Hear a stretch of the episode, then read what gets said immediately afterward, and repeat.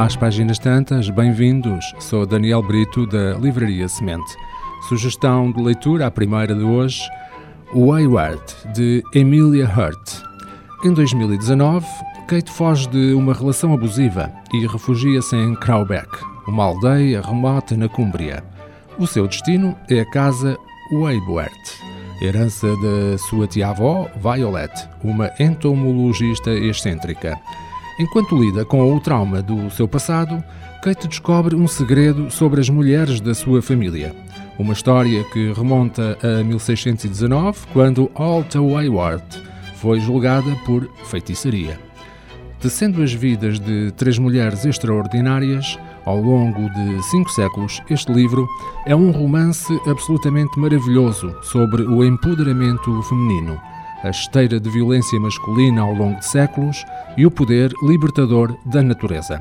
Estas três mulheres são Alta Wayward, de 1619, é uma curandeira com uma forte ligação à natureza, tal como a sua mãe que lhe transmitiu tudo o que sabia e a ensinou a proteger-se da violência e ignorância dos homens.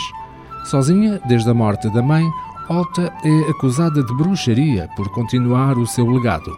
Encarcerada numa cela, aguarda julgamento pelo assassinato de um agricultor local cuja mulher, Grace, tinha sido a sua melhor amiga de infância e se tornou vítima da violência do marido. Outra das personagens é Violet, de 1942.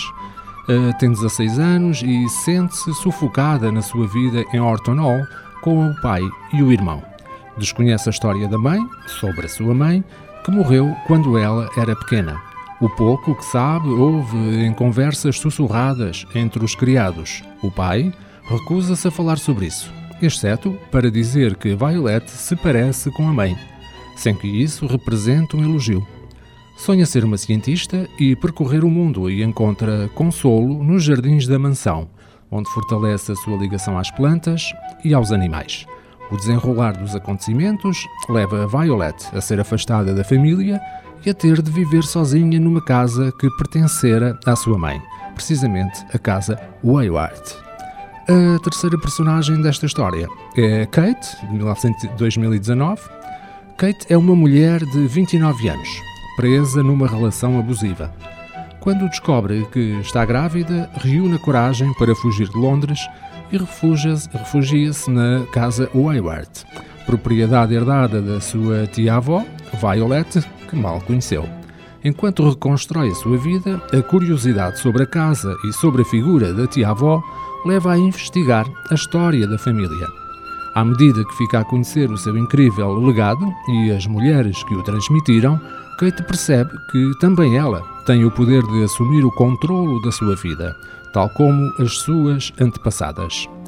A segunda sugestão de leitura, ainda muito ligada ao universo feminino, tem por título Sagrado Feminino. É um livro de Inês Gaia.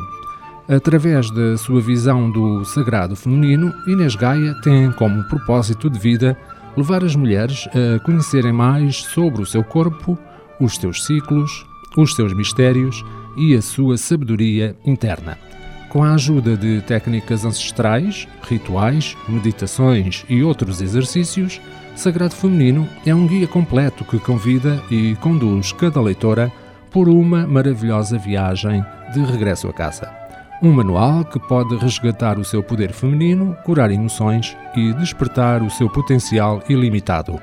As nossas sugestões de leitura Wayward, de Emilia Hurt, edição Porto Editora, Sagrado Feminino, de Inês Gaia, edição Albatroz.